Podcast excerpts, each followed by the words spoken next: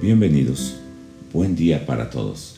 Estamos en el Salmo 52. Ha sido un deleite meditar en este pasaje, porque hace una diferencia entre aquellos que hacen el mal y aquellos que esperan y están plantados en la casa de Dios.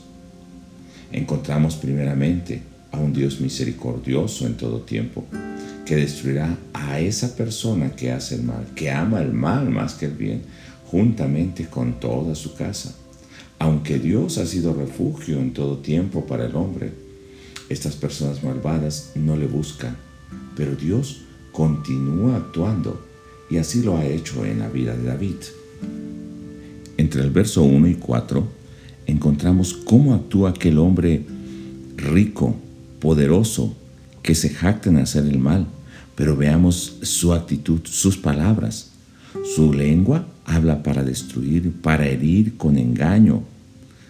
Es destructiva, su lengua es mentirosa. Y además, este hombre solamente habla para afectar y para dañar a otros. Este hombre será destruido y servirá como ejemplo para aquellos que han hecho de Dios su refugio. Este malvado confía en sus posesiones, por eso se jacta.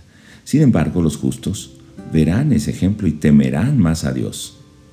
Estos justos, como David, serán como un olivo plantado, sembrados en la casa de Dios, que confían siempre en esa misericordia eterna del Señor. Además, se gozarán en comunión en el templo, porque Dios sigue obrando ellos, como nosotros, esperaremos siempre en Dios. Yo quiero que hoy pienses cómo son tus palabras. ¿Cuál es tu pensamiento? Eso es lo que estás hablando. Así que hoy pon atención en lo que hablas, cómo te refieres a otras personas.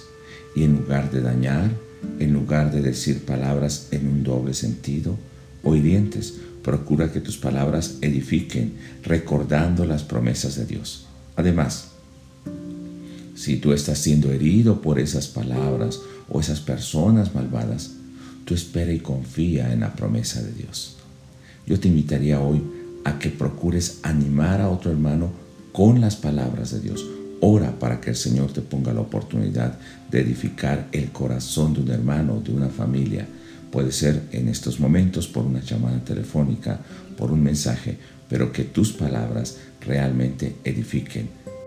Reflexiona, como dice este salmo dos veces, Selah en esos interludios. Piensa en ello, medita en ello. Si te gozas y estás sembrado en la casa de Dios y estás en comunión con los hermanos, esperando en la misericordia del Señor. Que Dios te bendiga el día de hoy y nos escuchamos el día de mañana. Y te invito a que medites nuevamente la palabra para que puedas aplicarla hoy. Dios te bendiga.